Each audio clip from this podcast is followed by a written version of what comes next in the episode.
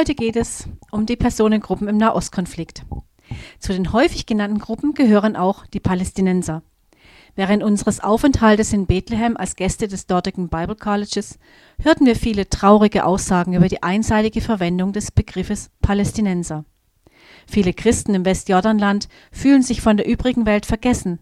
Denn in so manchen Köpfen der westlichen Welt scheint ein Palästinenser gleichbedeutend mit einem muslimischen Fanatiker zu sein. Bethlehem, der Geburtsort Jesu, wird nach Prognosen in ein paar Jahren völlig entchristianisiert sein. Das sollte uns zu denken geben. Die Zahl der Christen dort nimmt aufgrund von Verfolgung und wirtschaftlichen Zwängen stetig ab. Es gibt einfach nicht genug Arbeitsplätze. Wie lange könnten wir dann noch die Geburtsgrotte sehen, ganz abgesehen von den übrigen Städten des Christentums? Und wo vor der ersten Intifada Muslime und Juden noch Tür an Tür wohnten und gegenseitig ihren Ramadan und den Schabbat achteten, war danach nicht mehr viel vom Miteinander übrig. Doch wieder zurück zur Personengruppe der Palästinenser. Sie gehören kulturell zum Volk der Araber. Sie sind religiös mehrheitlich Moslems, jedoch gibt es viele Christen unter ihnen.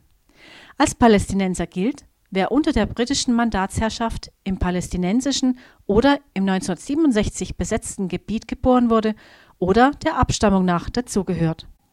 Was Christen angeht, Christen in Israel und in palästinensischen Gebieten gehören zu den unterschiedlichsten Denominationen, wie zum Beispiel verschiedenen orthodoxen Kirchen, der charismatischen Bewegung, unterschiedlichsten Ordensgemeinschaften und anderen.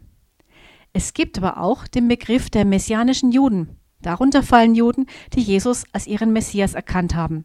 Diese müssen sich aber nicht unbedingt Christen nennen. Es gäbe noch vieles zu sagen zu eurer Verwirrung oder Klärung. Bis nächste Woche, euch ein gesegnetes Wochenende.